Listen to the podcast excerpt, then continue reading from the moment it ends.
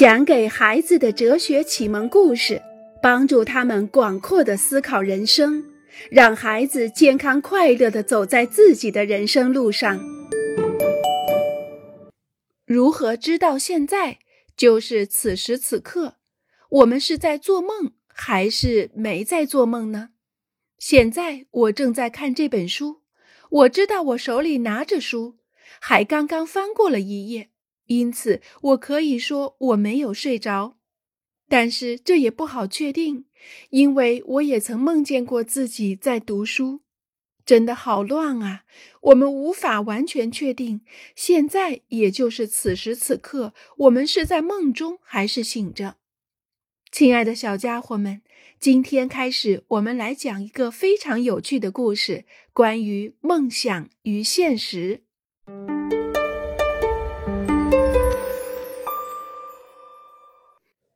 为什么他们抛弃了我？不不！露西一边大叫，一边四下挣扎：“救命啊！救命啊！”露西挥着拳头，双脚乱踢，不停的大叫：“不不！”早上醒来的时候，露西已经记不起在半夜的时候，爸爸曾经来过她的床边，用轻轻的话语安抚她，甚至还哼了一首歌儿。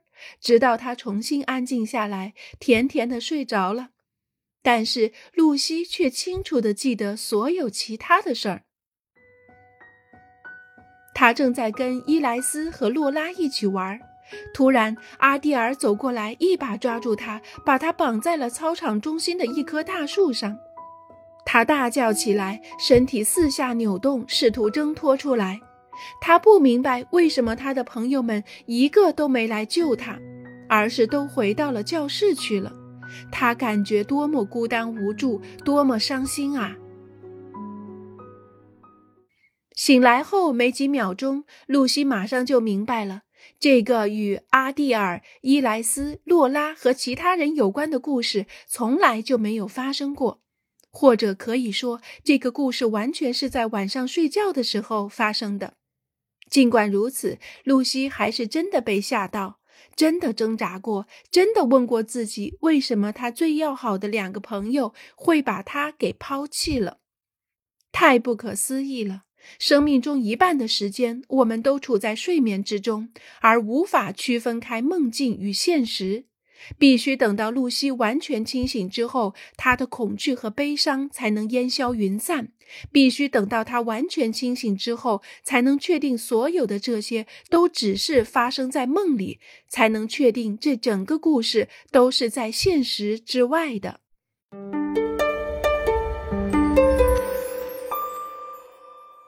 早晨的疑惑。我真的在听写中犯了五十个错吗？我真的和安迪贝勒亲嘴了吗？我真的像块石头一样掉进这条没有尽头的管道里了吗？我怎么会和英国女王握手了呢？在和妈妈回家的路上，真的出了一场可怕的车祸吗？有时在醒来的那一瞬间，我们迷失在半梦半醒之间的某个地方，我们漂浮着。什么也不知道。有时我们安静的入睡了，一切似乎很好。可是第二天早上，我们却在悲伤中醒来，因为妈妈在车祸中离开了人世。然后突然间，我们感到如释重负，妈妈并没有死去，她还好好的活着。这时我们才知道，这个车祸没有发生。但是早晨醒来犹豫的那几秒钟是多么的恐怖啊！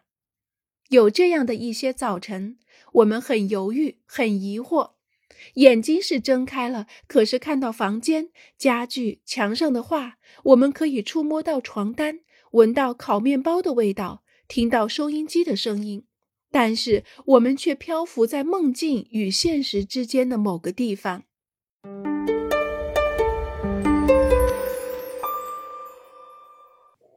或许我在睡觉。下午，阿蒂尔在花园里和他的朋友们准备玩印第安人和牛仔的游戏。印第安人要去解救他们头领的女儿，他被牛仔们抓走了。谁来当头领的女儿？阿德里安问道。我，丽莎喊道。可是你的头发是金黄色的，印第安头领的女儿应该是黑头发。注意到这一点的尤塞夫说：“那么露西来吧。”塞维姆兴奋地说道。而且他今天扎了辫子。好，我就来当俘虏。露西说：“监狱在哪里？”在那边，在城堡的入口。阿蒂尔一边回答，一边指向花园深处的木屋。来，我把你绑在树上。阿蒂尔将绳子绕在露西的双脚上。在另外的地方，伊莱斯、洛拉和其他印第安人那组的小朋友们正在化妆，讨论着解救露西的计划。突然，露西有一种很奇怪的感觉，她隐约感到这一切都已经发生过。她动不了了。因为阿蒂尔勒紧了绳子，而在花园的那一边，他看到伊莱斯和洛拉正在密谋着什么。我们能够理解露西这天下午在阿蒂尔花园里发生的一切，与上个星期她在梦中的情境非常的相似。难道我还在做梦吗？露西问自己。多么奇怪的问题啊！但实际上，我们可以问问自己这个问题：露西怎么才能确定她是醒着的呢？她可以捏自己的胳膊，感到疼痛；她可以喊叫，听见自己的声音；他可以闭上眼睛，从一数到三，然后把眼睛睁开。是的，他可以。但是这并不能证明什么。在睡梦中，我们也可以捏自己的胳膊，然后也会感到疼痛。我们也可以在梦中叫喊，然后听到自己的声音。我们也可以在梦中梦到自己从一数到三，然后睁开了眼睛。如何知道现在就是此时此刻？我们是在做梦还是没在做梦呢？现在我们正在看这本书。我知道我的手里拿着书，还刚刚翻过了一页，因此我可以说我并没有处在睡眠之中。但这并不确定。我也曾经梦见过自己在读书，真的好乱啊！我们无法完全确定，现在也就是此时此刻，我们是在睡梦中，还是处于清醒状态。